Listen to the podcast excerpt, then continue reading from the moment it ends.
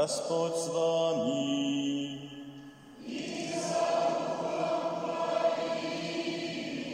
Чтение Святого Евангелия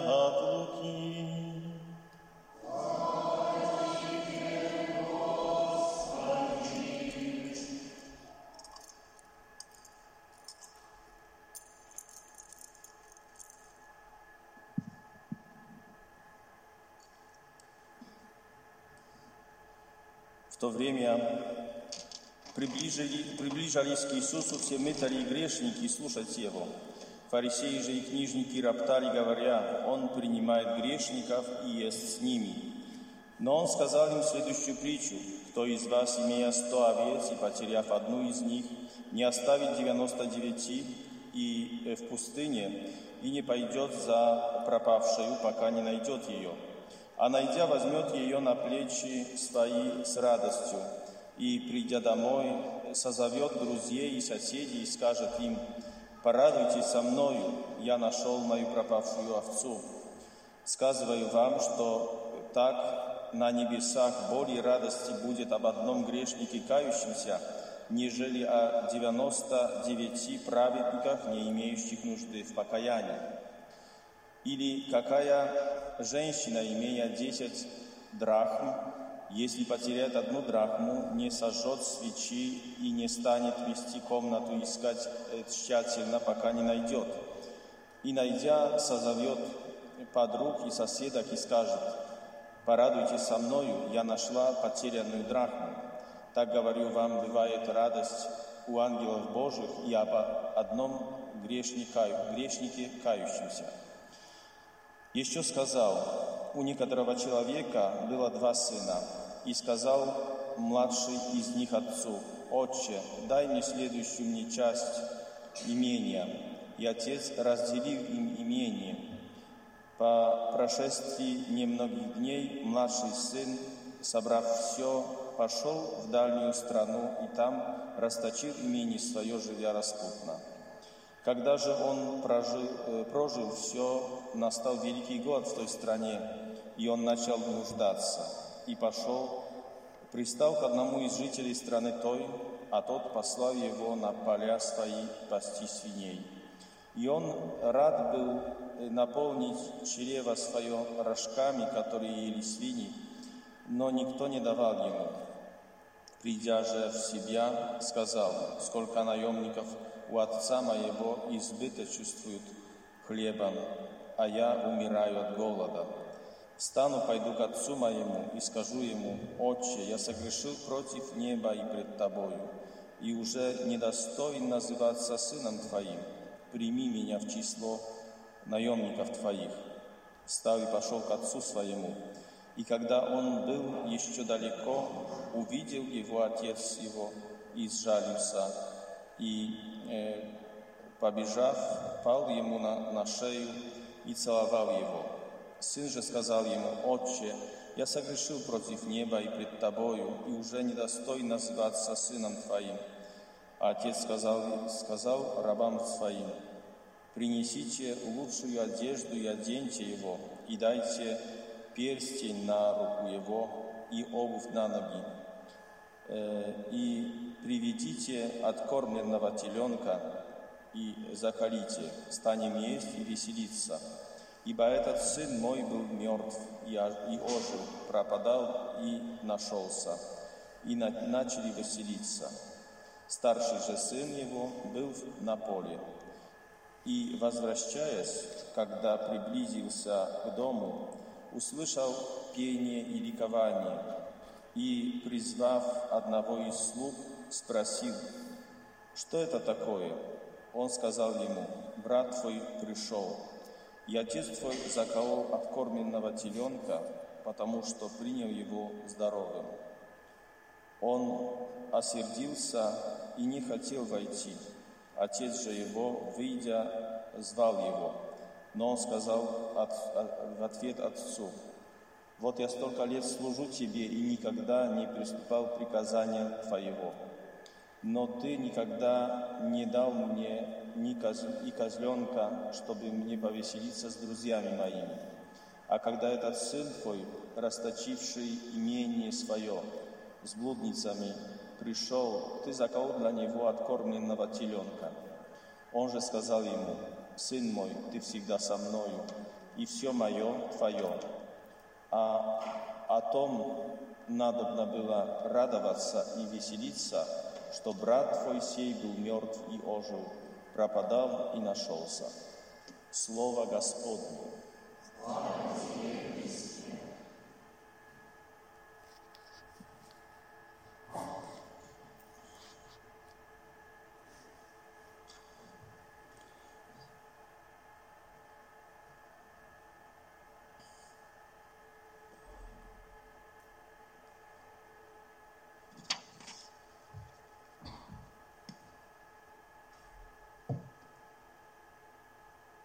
Дорогие братья и сестры,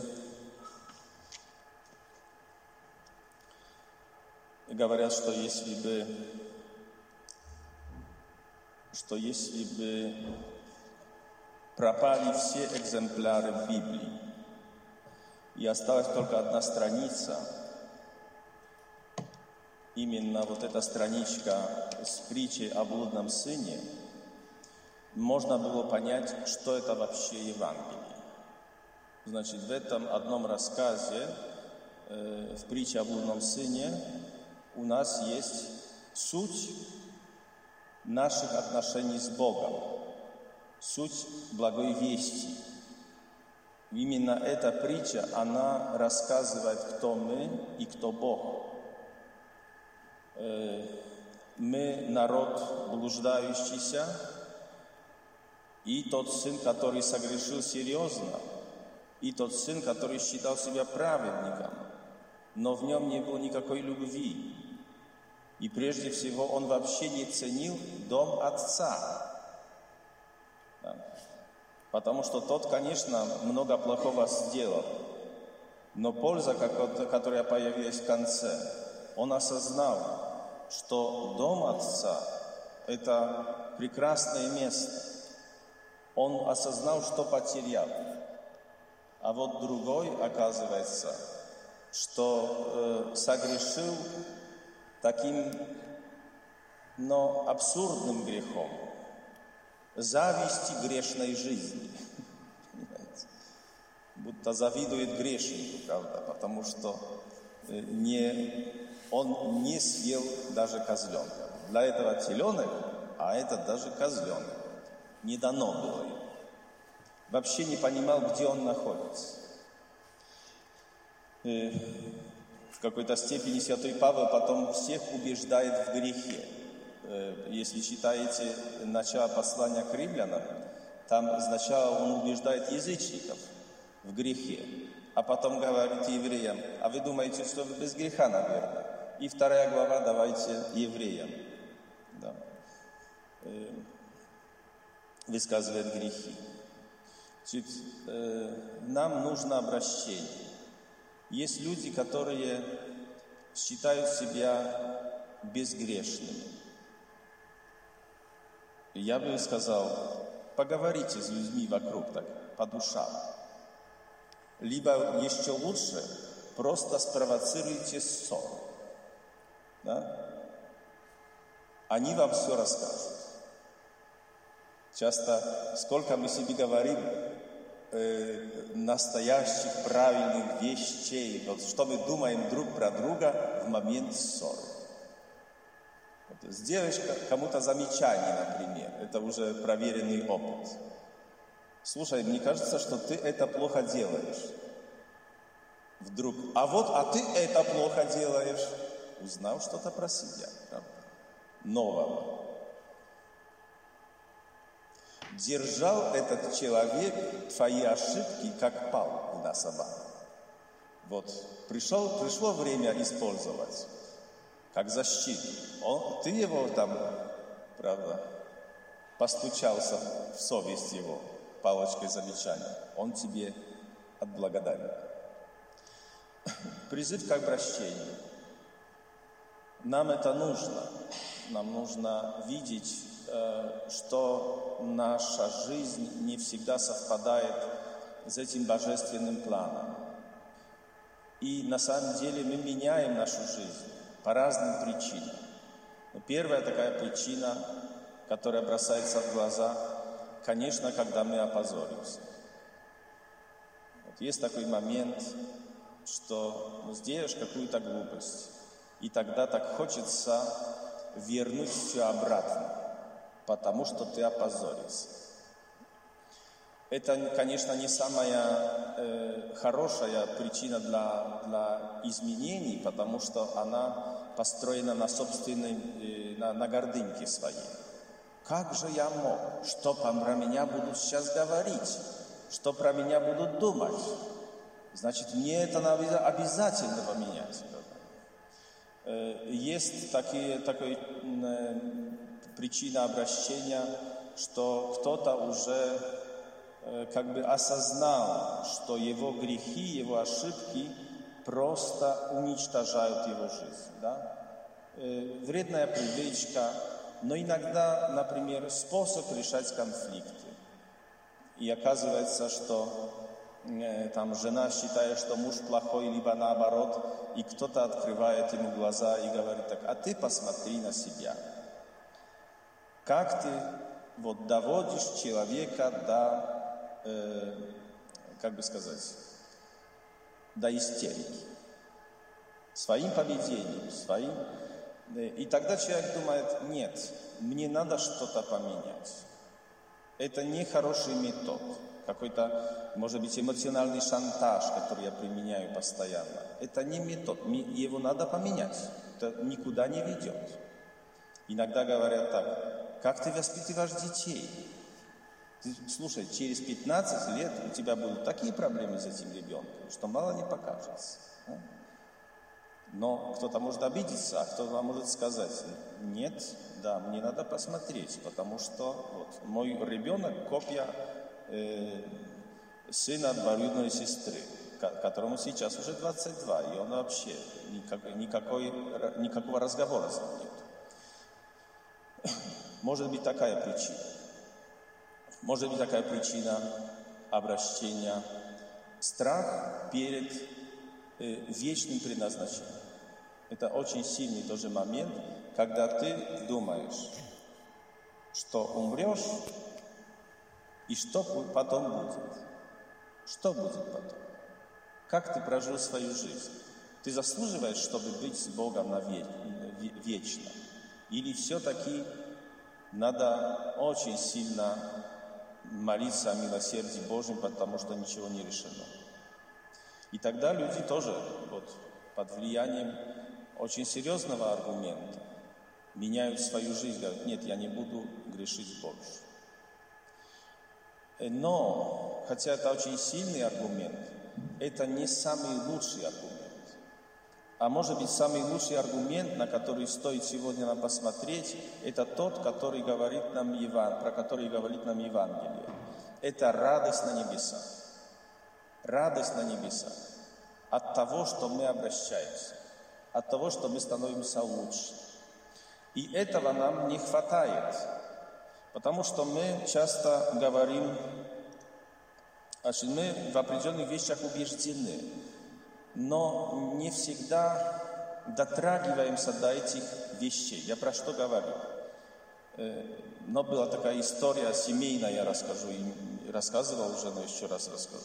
Мой, э, моя мама приболела, и тогда в деревне был только один телефон – и э, надо было позвонить, скорую позвать. А вот женщина, у которой был телефон, она так от, всегда дверь от, а, чуть-чуть открытую оставляла, она была в курсе многих вещей. И потом, когда моя мама вернулась с больницы, э, подходит к ней вот эта женщина и говорит так, как же любит тебя твой сын. Он когда э, звал скорую, плакал.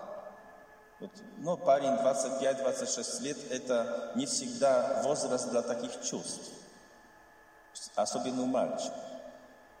Он когда э, э, звонил, плакал.